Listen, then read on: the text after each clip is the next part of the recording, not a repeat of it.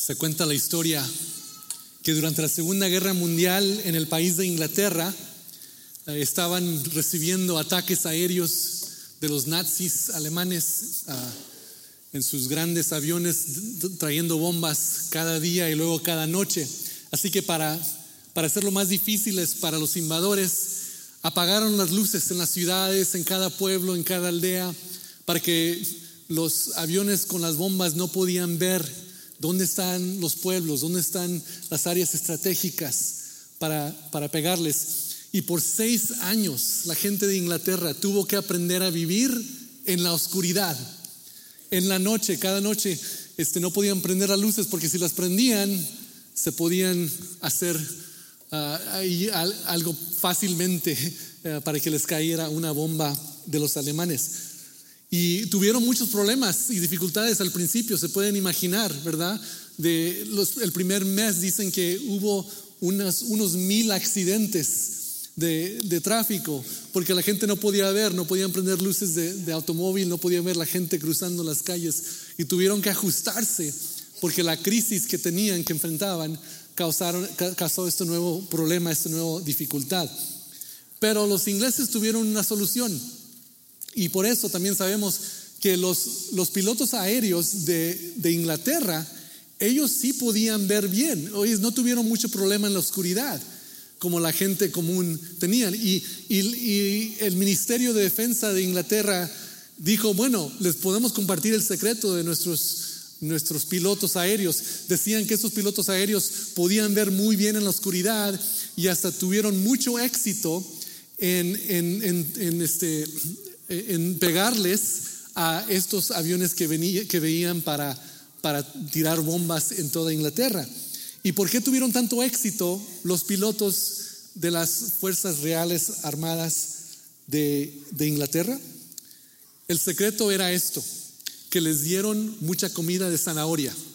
O sea, les dieron zanahorias en su bebida, zanahorias en su almuerzo, en su desayuno. Eso es lo que decía el gobierno inglés.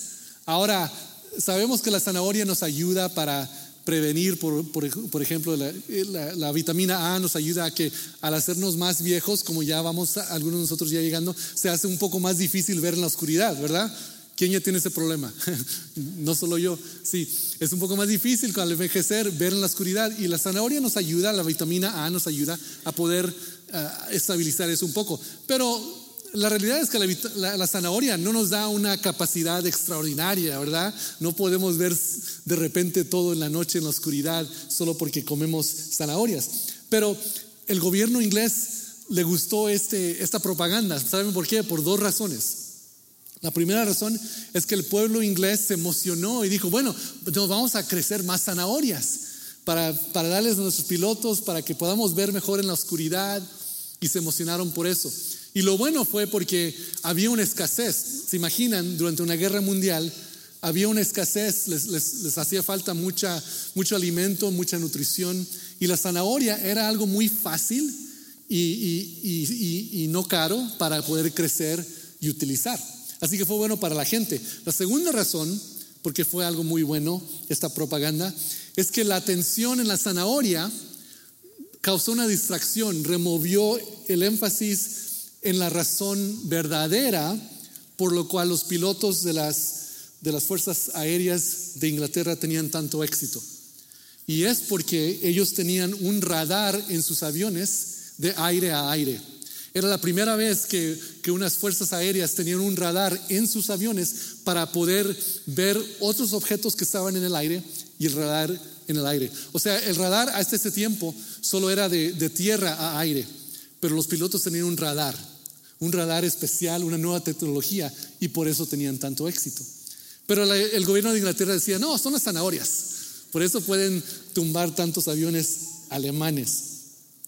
Vamos a pasar ahí esta introducción para decirles buenos días, buenas tardes. Yo soy David Chan, pastor ejecutivo aquí. Eh, como escuchamos la semana pasada, el pastor Guarneri está en un sabático de 12 semanas ah, descansando, reenergizándose, teniendo nueva visión para, para nuestra iglesia. Así que varios de nosotros del equipo pastoral vamos a estar tomando turnos aquí con ustedes. Le damos la bienvenida. Qué bueno que están aquí. Bienvenida a los que están también viendo por en línea. Nos gustaría estar todos juntos, pero por lo menos estamos con ustedes virtualmente. Y, tengo el privilegio de introducir una nueva serie, una nueva serie de sermones que vamos a tener por las siguientes varias semanas. Y, la serie se, titula Vengan y vean. Ahora no vamos a estar hablando acerca de poder ver, tener visión de noche, ¿verdad? Pero vamos a, hacer, a estar hablando acerca de, de otra visión. Vengan. Disculpen. Este, así que las siguientes semanas vamos a, a, embarcar en una jornada a través del Evangelio de Juan. Vamos a ver diferentes historias del Evangelio de Juan y qué es lo que Dios quiere que vengamos y veamos. Ah, empezando hoy con el Juan capítulo 1, que lo veremos brevemente, ah, les invitamos a, a que vean lo nuevo. Dios quiere que veamos algo nuevo en este año 2023. Así que de eso vamos a estar hablando esta tarde. Aquí está lo interesante, ¿verdad? Es que es posible que estemos en un lugar y no estemos viendo por completo lo que está pasando, ¿verdad? A veces nos distraímos, a veces estamos pensando en otras cosas. No sé si les, ha tocado una llamada por teléfono mientras están manejando y luego cinco minutos después cuelgan la llamada y no recuerdan nada del manejo, ¿verdad? De, los últimos cinco minutos. No sé si les ha pasado a ustedes, pero es como que estamos ahí presentes, pero no vemos porque nuestra mente está en otra cosa. Es muy fácil estar distraídos físicamente, igualmente espiritualmente. Y Dios sabe esto, Dios conoce esto acerca de nosotros. Él sabe que nos distraemos fácilmente, que es muy fácil estar presente pero no ver lo que Dios está haciendo, lo que Dios quiere hacer en nuestras vidas. Necesitamos ese radar espiritual.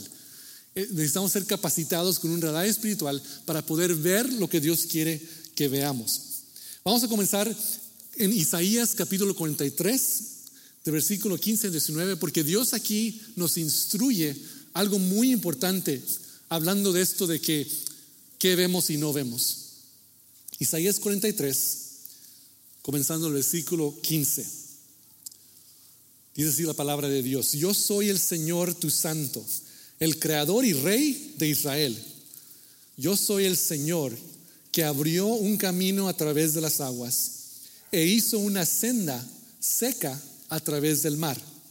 Yo llamé al poderoso ejército de Egipto con todos sus carros de guerra y sus caballos y los sumergí debajo de las olas y se ahogaron su vida se apagó como mecha humeante.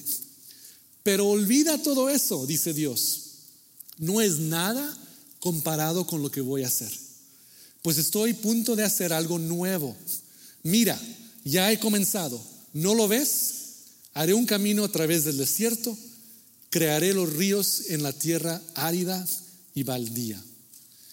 Esa es la palabra de Dios. E-, este pasaje es muy interesante porque Dios está hablando y retando a su pueblo. Ahora, en el Antiguo Testamento, el pueblo de Dios era básicamente la gente de Israel. Dios hizo un pacto con ellos, si recuerdan, empezando con Abraham y etcétera, y, tenían una relación especial donde Dios estaba trabajando sus propósitos en la tierra a través del pueblo de Israel. En el Nuevo Testamento, al llegar Jesucristo, él, él cambia el panorama y dice, no solo ahora va a ser un pueblo Israel, sino el pueblo de Dios va a ser cualquier persona de cualquier nacionalidad o etnia o lenguaje que quiera seguir a Jesucristo. Así que en el Nuevo Testamento donde vivimos ahora, hoy en día, es el pueblo de Dios, somos todos, ¿verdad? Pero imagínense Dios hablándole a su pueblo, como estaba haciendo aquí, hablándole a Israel, y diciéndoles esto, y recordándoles, mira, yo soy Dios soberano, yo soy el creador, tu rey, el quien abrió el camino. Y les, y les recuerda a Israel del momento más grande en su historia, el momento más significante en su historia, que fue cuando salieron de Egipto y formaron Israel como un pueblo independiente, un pueblo organizado, una nación por primera vez. O sea, es, ese momento en la historia de, Israel es el momento más con más significado.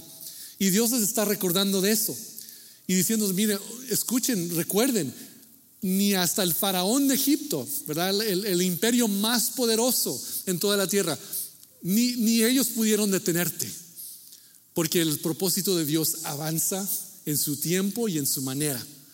Y Él puede favorecer al pueblo de Dios cuando Él quiera y como Él quiera, como Él desea hacerlo. Así que Dios les recuerda, ¿recuerdan eso? Y, me imagino los israelitas, ah, sí, sí, ese es el momento más importante en toda la historia de la humanidad. Y Dios dice, bueno, recuerden eso, pero ahora olvídenlo. Ah, caramba, que lo recordamos o lo olvidamos, ¿Cuál, ¿cuál, va a ser, verdad? Pero ¿por qué? ¿Qué está diciendo Dios? Recuérdenlo porque yo hice eso, pero eso fue en el pasado. Y miren lo que les dice, les dice. Olvida todo eso, no es nada comparado a lo que voy a hacer. Wow, no es nada comparado a lo que voy a hacer. No es nada. Sacarnos de Egipto y formar una nueva nación, establecernos en la tierra como tu pueblo, eso no es nada comparado a lo que vas a hacer. Wow, imagínense lo que va a hacer Dios. Y, ese es el Dios que tenemos, hermanos y hermanas. Es un Dios que ha hecho grandes cosas en nuestras vidas. Yo, yo, yo pienso que usted tiene un testimonio de grandes cosas que Dios ha hecho. Pero lo, bueno y, lo, lo, emocionante es que Él dice, bueno, recuerden eso para que su fe sea fuerte, pero no se queden allá atrás. Yo quiero hacer nuevas cosas. Yo voy a estar obrando en nuevas maneras. Yo quiero alcanzar a más gente. Yo quiero bendecir a más personas a través de tu vida. Yo quiero obrar en tu vida en maneras nuevas. ¿Lo creen? ¿Lo creemos? Es una cosa creerla y otra cosa verla, ¿verdad? Porque ¿qué es lo que, qué es lo que Dios dice? Estoy a punto de hacer algo nuevo. Mira, ya ha comenzado. ¿No lo ves?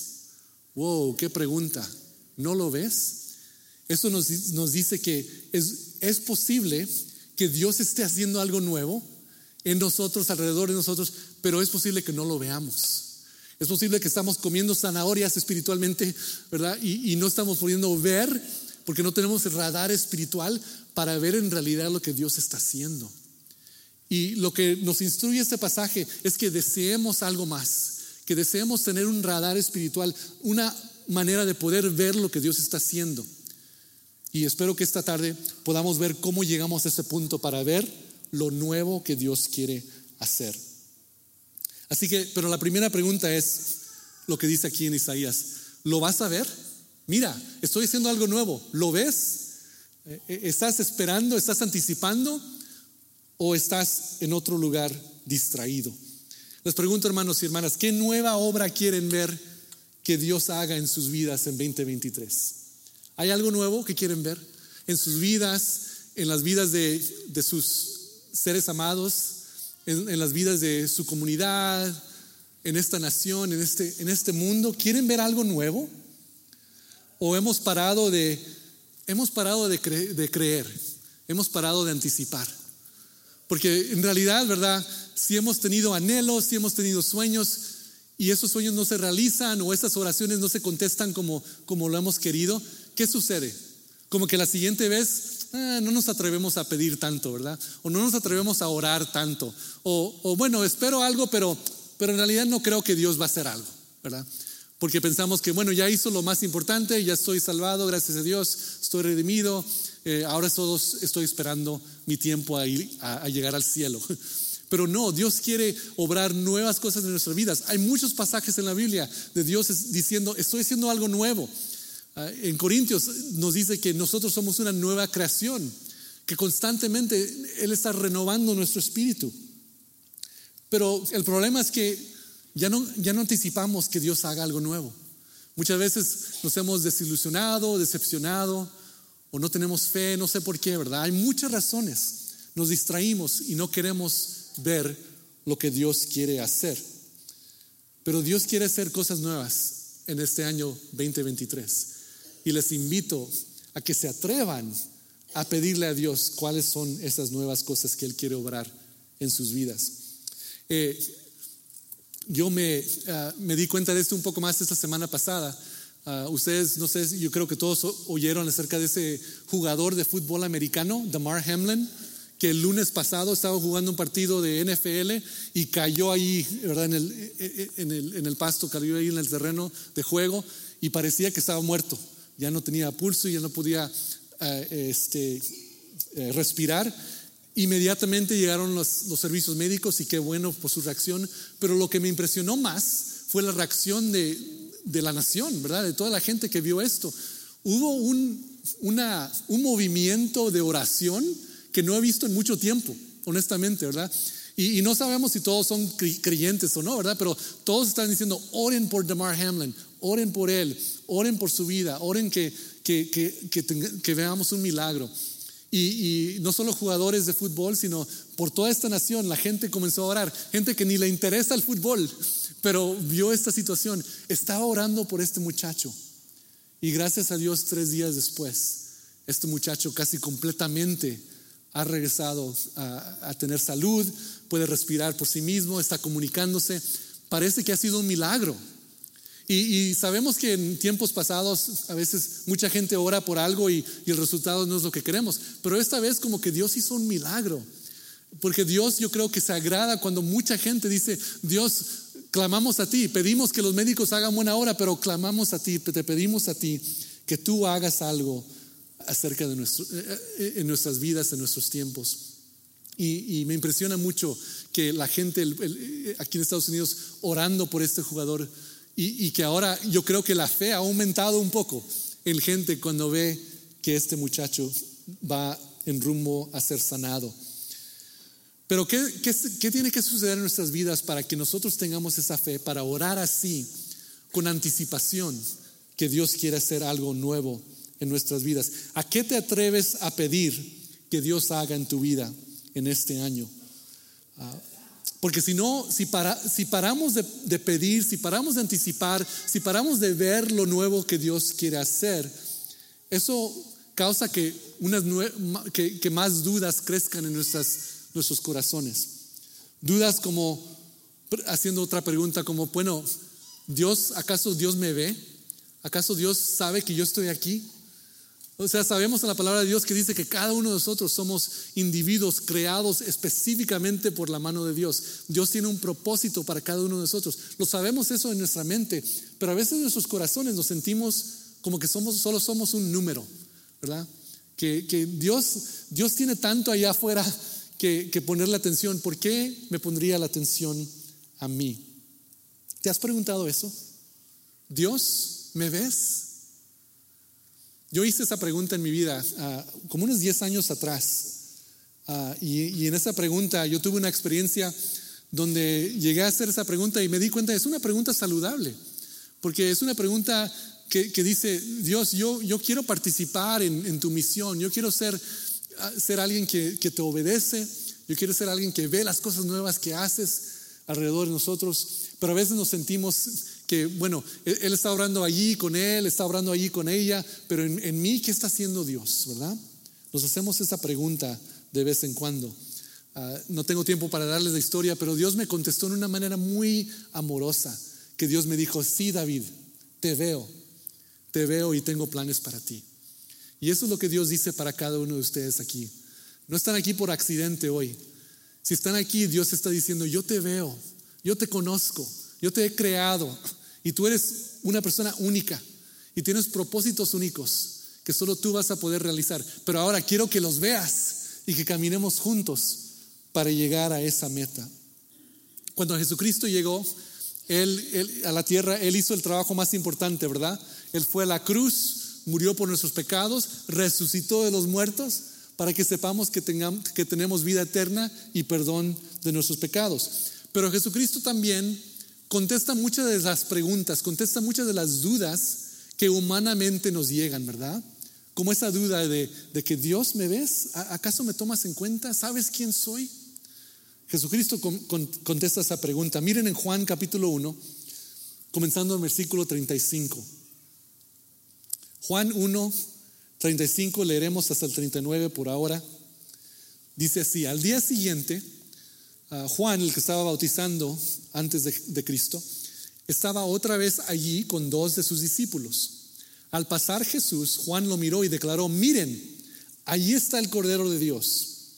Cuando los discípulos de Juan lo oyeron, siguieron a Jesús. Jesús miró a su alrededor y vio que ellos lo seguían. ¿Qué quieren? les preguntó. Ellos contestaron, rabí, que significa maestro, ¿dónde te hospedas? ¿Y qué les respondió Jesús? Vengan y vean, les dijo. Eran como las cuatro de la tarde cuando lo acompañaron al lugar donde se hospedaba y se quedaron el resto del día con él. Ahora, lo fascinante aquí es que Jesús nos invita a venir y a ver. Y, eso es, algo tremendo, ¿verdad? Porque, porque en la historia de la humanidad, los seres humanos siempre han, han tenido esta búsqueda por un Dios, ¿verdad? Hay diferentes religiones globales de, miles de años de existencia y, y, la búsqueda siempre es, bueno, ¿dónde está Dios y cómo lo podemos agradar? Y siempre se siente una separación, ¿verdad?, entre, entre Dios y la humanidad. Pero la historia de la Biblia nos da una respuesta asombrosa. Nos dice que Dios no esperó a que lo buscáramos, sino que Él vino. Él vino a la tierra en la forma, en la persona de, de Jesucristo. El verbo en carne, Jesús, la palabra de Dios, aquí con nosotros. Y no solo llegó, sino que llegó y invitó a la gente que lo siguiera, que estuviera junto con él. Me encanta lo que dice aquí, ¿verdad? Porque ellos dicen rabí, que es un, título de honor, usted es un maestro, es un rabí, y, querían saber algo de él. Pero noten lo que Jesucristo no dijo. Jesucristo no dijo, ah, bueno, si quieren saber de mí, vengan al siguiente servicio el siguiente sábado, porque entonces ah, iban al templo los sábados. Y ahí escucharán más de mí. O él no les dio un libro, un, un, folleto y dijeron, mira, lean más de mí y cuando se memoricen esto, luego regresen. ¿Verdad? O no, no dijo, bueno, vengan a mi siguiente lectura que voy a dar este día o esta tarde, ¿verdad? Jesucristo, siendo un maestro, el maestro de todos los maestros, se atrevió a decir, ¿quieren ver? Pues vengan, acérquense, hasta vengan donde me estoy hospedando. ¡Wow! Qué, increíble, ¿verdad? No hubo una línea ahí de, yo soy más grande y ustedes son pecadores ahí apenas aprendiendo cómo hacer la cosa, sino que dijo, vengan, acérquense y vean, vean, mi vida va a ser un, un libro abierto para que ustedes vean y vean lo que Dios quiere hacer en nosotros y en ustedes. Qué lindo, ¿verdad? Este Señor y Salvador que tenemos, que nos invita hasta hoy en día lo mismo él nos invita, vengan y vean, acérquense, acérquense. él quiere conocernos de corazón, Él quiere conocernos íntimamente, porque Él ya nos, ya nos conoce, pero quiere que nosotros lo conozcamos a Él de esa misma manera. Jesucristo les dijo, vengan y vean. Y esa es la invitación que les vamos a hacer durante los siguientes varios, varios domingos. Es qué es lo que Dios quiere que ustedes vean, pero qué pasos debemos de tomar para acercarnos a Él para venir y para ver. Jesús no dice aquí, eh, eh, Él no dice, ¿verdad? Sino que demuestra. Él nos invita a acercarnos y nos invita y, nos demuestra por su vida, no solo por sus enseñanzas, cómo seguir a Dios. Qué tremendo evangelio tenemos. Un evangelio tangible, real y personal. Pero luego aquí vemos la historia interesantemente que vemos como uno de esos a quien Jesús invitó, toma su ejemplo y hace lo mismo. Miren en Juan 1, 43 al 46. Dice así, al día siguiente Jesús decidió ir a Galilea. Encontró a Felipe y le dijo, ven, sígueme. Felipe era de Bethsaida, el pueblo natal de Andrés y Pedro. Luego Felipe fue a buscar a Natanael y le dijo, Natanael, hemos encontrado a aquel de quien Moisés y los profetas escribieron. Se llama Jesús, el hijo de José, de Nazaret. Y miren la respuesta de Natanael. Nazaret, ¿acaso puede salir algo bueno de Nazaret? Era una región, un pueblo de, baja importancia, donde nunca bueno, nada, nada salía bueno de, de ese pueblo. Pero miren cómo respondió Felipe. Ven y compruébalo tú mismo. O sea, Felipe había sido invitado a venir y a ver. Entonces, él hace lo mismo, él, comienza a imitar a, su Señor Jesús y cuando ve a Natanael le dice lo mismo, dice, ven, ven y ver, ven, ven a ver quién es este Jesús. No te lo voy a decir simplemente porque tú lo puedes experimentar tú mismo, cerca, en persona. Esa es la invitación que Dios nos hace, que vengamos en persona y que no, no tengamos un testimonio a través de otra persona. ¿verdad? Que nuestro testimonio sea una experiencia personal para cada uno de nosotros. Es lo que Dios quiere hacer, es lo que Dios quiere que veamos en nuestras vidas. Ahora, ¿cómo llegamos a hacerlo, verdad? Eh, eh, han tomado todos un, buen paso de estar aquí en, esta congregación para adorar, para alabar, a Dios, para escuchar su palabra. Eso es un buen paso, pero ahí, ahí no se termina el camino, ¿verdad? Para en realidad saber lo que Dios quiere para nosotros, necesitamos tomar más pasos, tomar tiempo con Jesús. Y también una clave también es tomar tiempo con otros creyentes eh, para saber para ayudarnos a desarrollar ese radar espiritual. ¿Cómo podemos ver lo que Dios quiere que vengamos y veamos? Aquí en Calvary tenemos muchas maneras en que creamos estos grupos para ese, para ese propósito. Porque en grupo pequeño, cuando alguien te conoce a ti y tú conoces a esas personas, pueden orar por, por sí mismos personalmente, pueden uh, disipularse unos a otros en mejor manera. Y tenemos muchos grupos en, en, en, en cual esto se facilita. Uno de esos grupos es algo que comenzamos hace un par de años atrás que se llama Man Church, Iglesia de Hombres.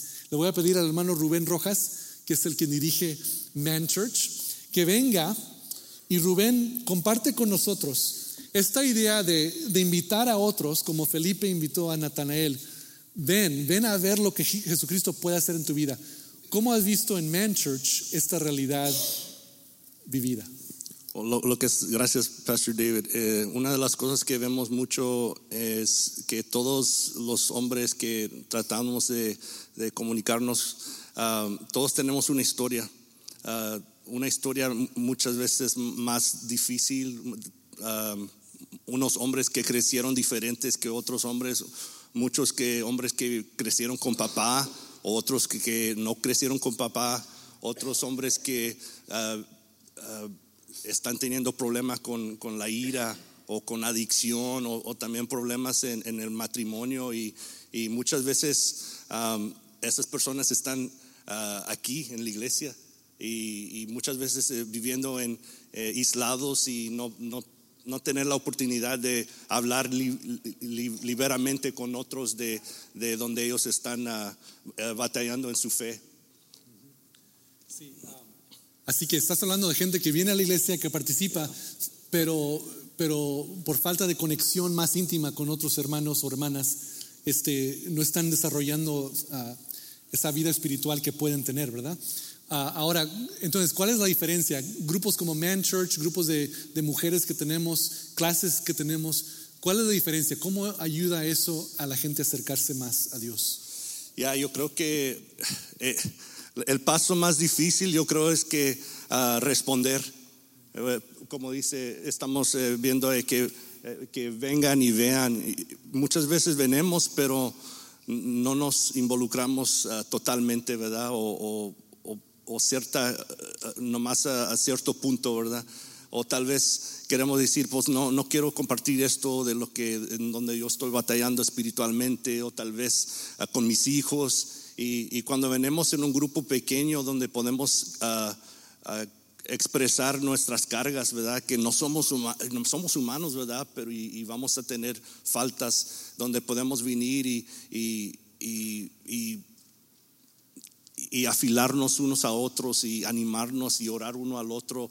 Ah, hemos visto mucho crecimiento en eso. Y realmente eso es donde la transformación ocurre, ¿verdad? En un grupo así, ¿verdad? Porque hay confesión de pecado y uno al otro animándolo a uno a otro. incluso ahorita estaba hablando con tres hermanos afuera y, estamos hablando en cómo ellos me estaban compartiendo cómo ellos ah, ah, han sentido ah, un crecimiento en estar en grupo así pequeño. Sí. Bueno, muchas gracias Rubén. Este, este, este grupo que tenemos de Man Church, también tenemos Hombres de Cristo que se reúne cada uh, una vez al mes, los lunes, el siguiente, la siguiente reunión es mañana. Pero lo que está diciendo Rubén es que y hemos visto, hemos visto vidas en realidad transformadas, vidas cambiadas. ¿Y por qué? Porque alguien se atreve a invitar a otro y decir, mira, ven, ven, solo inténtalo, inténtalo, ven y vea, ¿verdad? Y, y ve lo que Dios puede hacer. Y de repente, si alguien toma ese paso de obediencia, se encuentra en un grupo, se familiarizan y van creciendo y vemos mucha transformación. Lo vemos con los hombres, los hemos visto en el misterio de WIT, de mujeres, Eh, lo estamos viendo en varios lugares. Así que si, si usted está aquí y está bien conectado y sabe de lo que estoy hablando, ¿verdad? Pero si, si le falta esa conexión, este, busque, e, este es el reto, que busquen una manera, un grupo aquí más, más específico, donde puedan crecer, donde puedan ver lo que Dios quiere hacer en sus vidas. Pero el, el reto va a ser ese primer paso. Atreverse, a, atravesar esa barrera y tomar ese paso. Lo que me gustó que dijo el hermano Rubén es que los varones que llegan a Man Church llegan con muchas cargas, muchas dificultades y no tienen que arreglar eso primero y luego venir. Sino que hay que venir y el Señor Jesús con la ayuda de otros hermanos nos ayuda a arreglar las cosas que están quebradas en nuestras vidas, ¿verdad? Ese es el...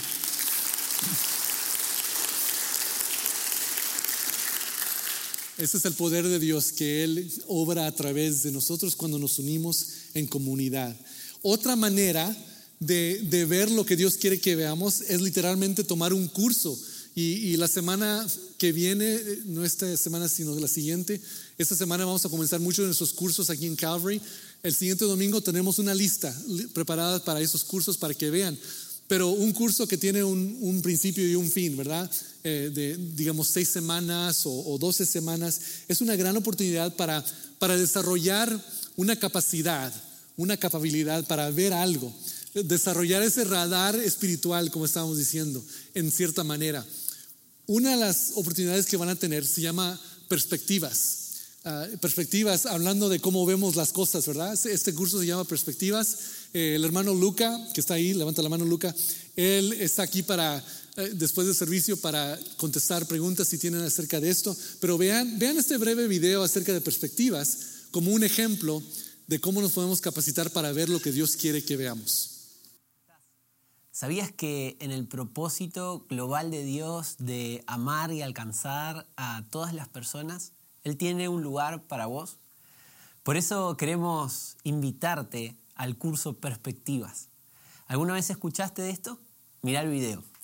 De Buenos Aires a Katmandú, de la Ciudad de México a Marruecos. ¿Has sentido el llamado de servir a las naciones? Pero todavía no sabes cómo realizarlo? ¿Deseas vivir con mayor propósito, pero luchas con integrar tu vida espiritual con tu vida cotidiana? ¿Cuántas personas nunca logran alcanzar su potencial en el trabajo? ¿Cuántas personas no responden al clamor de las naciones? ¿Cuántos se conforman con menos de lo que son capaces? ¿Qué es lo que le falta al mundo porque tú no estás cumpliendo tu propósito? La mies es mucha y los obreros ya vienen. Es hora, hora de despertar, de reconsiderar, de cambiar, dejar atrás lo ordinario y apasionarnos por los propósitos de Dios. Perspectivas es un curso dinámico que capacita al pueblo de Dios para asociarse estratégicamente con Él en el cumplimiento de su misión alrededor del mundo. Así que queremos animarte a que puedas ser parte de Perspectivas. A partir del martes 17 de enero, como estuvimos escuchando durante 15 sesiones, vamos a descubrir el lugar que Dios tiene preparado para nosotros para cumplir su propósito global. Si quieren ver algo nuevo, algo diferente, eh, pueden tomar un curso como perspectivas y ver lo que Dios está haciendo en, en, de perspectiva mundial o global. Les digo, hermanos, no sé cuánto tiempo han tenido aquí en Calvary, algunos de ustedes ya 20 años o más, algunos más recién, pero Dios ha bendecido esta iglesia por, por décadas porque hemos tenido una prioridad en la misión global de Dios que Dios sea glorificado y conocido por todas las naciones. Eso es parte de nuestro propósito esencial, integral. Y Perspectivas nos ayuda a cada persona a ver, bueno, ¿cómo puedo yo participar en esa misión global? Para que Dios no solo bendiga a esta iglesia, sino que continúe a bendecir tu vida con un propósito, sabiendo de que yo estoy participando en la misión de Dios global. ¿Qué perspectiva puede cambiar en tu vida en 2023? ¿En qué manera necesitas un cambio? ¿Qué quieres ver que Dios haga nuevo en tu vida o en la vida de tus seres queridos? Esa es la pregunta. Esa es la pregunta que Dios quiere contestar, pero tú y yo, o vos, como dice Luca, necesitamos tomar ese paso de obediencia, de atrevernos. ¿Cómo se dice? Atreverte, sí. Atreverte a, orar unas oraciones que dicen, Dios, yo quiero ver, yo quiero experimentar. Y lo precioso es que este pasaje que leímos hoy termina con el versículo 50 en Juan 1, donde nos dice que Dios dice esto, Jesús nos dice esto, que mira, a Natanael se impresionó que Jesús lo había visto cuando él estaba bajo el árbol. Y Jesús dice, mira, si eso te impresionó, qué bueno, pero vas a ver cosas más grandes que esta. Y esa es la promesa con que nos dirige Dios esta tarde. Dios quiere. Amén. Jesús dice, vengan y vean, porque van a ver cosas más grandes de lo que han visto. Inclinen sus rostros, por favor, y si, quieren cerrar sus ojos, vamos a tomar un par de momentos para reflejar y para responder. ¿Qué es lo que Dios te está diciendo esta tarde? ¿Qué es lo que Él quiere que tú veas en tu vida o en alguien que tú conoces? Que es algo nuevo, que es algo que va a completamente cambiar tu vida o la vida de esa persona. ¿Qué es lo que Dios quiere hacer para demostrarte que todavía hay más cosas que Él tiene, más cosas planeadas y grandes cosas para ti? Refleja en eso por un, un momento.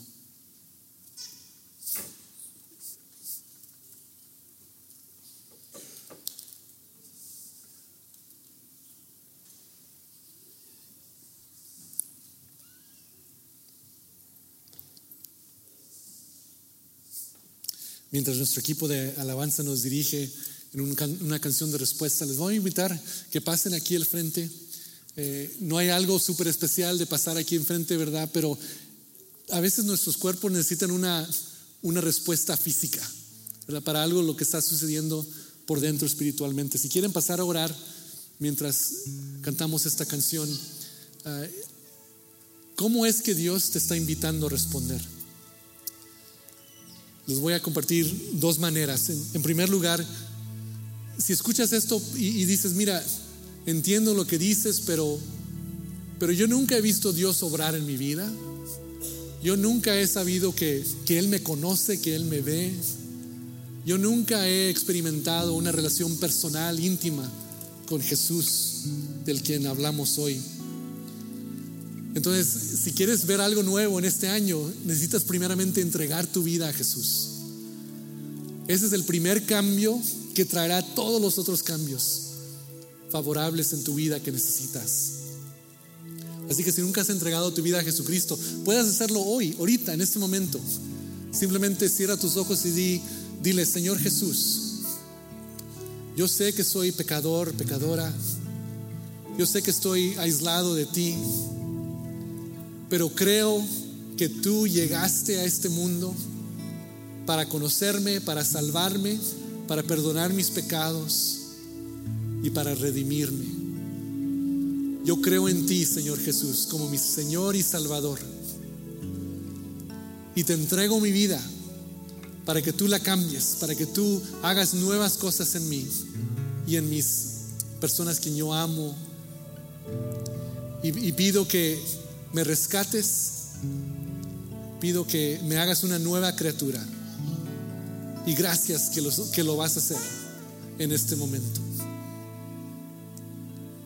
Si oraste eso, simplemente para confirmar entre tú y Dios, levanta tu mano ahí donde estás, levanta tu mano y dice, yo, yo recibo a Jesús como mi Señor y Salvador. Yo le entrego mi vida a Jesús. Levanta tu mano para poder orar por ti, confirmar contigo. Que Dios te bendiga. Si levanta su mano, si, si dice, yo te entrego mi vida a Cristo por primera vez. Ese es el primer paso para ver lo nuevo en nuestras vidas. Ahora, en segundo lugar, si varios de ustedes aquí ya, ya conocemos a Jesús, ya, ya sabemos que Dios es bueno, ya hemos tenido buenas experiencias con Dios en el pasado, pero queremos ver cosas más grandes todavía. Y queremos creer, queremos anticipar que este año Dios va a hacer algo nuevo en nuestras vidas. Te invito también a que levantes la mano y dice, yo, yo quiero ver lo nuevo. Yo quiero prepararme, posicionarme para ver lo nuevo. Amén, Dios te bendiga. Levanta tu mano para confirmarle a Dios. No, no me confirmas a mí, le confirmas a Dios. Dios, yo, yo creo y yo quiero ver lo nuevo. Que tú obres en mi vida. Gracias, Dios les bendiga. Señor Dios, te damos gracias, Padre, porque tú nos has invitado a seguirte, a conocerte y tú te involucras personalmente en nuestras vidas. No hay nada que, que, te estorba, Señor, no hay nada que te espanta, no hay nada que te aleja de nosotros. Si queremos que tú llegues a nuestras vidas, tú entras y tú nos invitas a que te sigamos paso por paso y para ver que tú nos cambies en las maneras que tú quieres cambiarnos, Señor. Señor, esta tarde te damos gracias por cada persona que se ha entregado a ti por primera vez y te damos gracias por cada persona que dice, yo quiero ver, yo quiero tener un radar espiritual para ver lo que tú tienes para mí, para nosotros, para esta iglesia en este año. Señor, esperamos en ti, confiamos en ti. Pedimos que cada persona que tú los guíes a, a tomar ese paso que tenemos que hacer para posicionarnos, para capacitarnos, para ser equipados con ese radar espiritual. Ayúdanos a tomar pasos de obediencia, Señor, para crecer y conocerte más y más este año. Que este año veamos cosas más grandes que, que hemos visto en nuestra vida hasta este punto. Y Señor, que tú seas glorificado, que tú seas glorificado grandemente en nuestra iglesia, en nuestras vidas, que más gente llegue a conocerte a través de nuestro testimonio. Ese es nuestro deseo, Señor, hacer más de ti en nuestras vidas. Te damos gracias en el nombre de Jesucristo.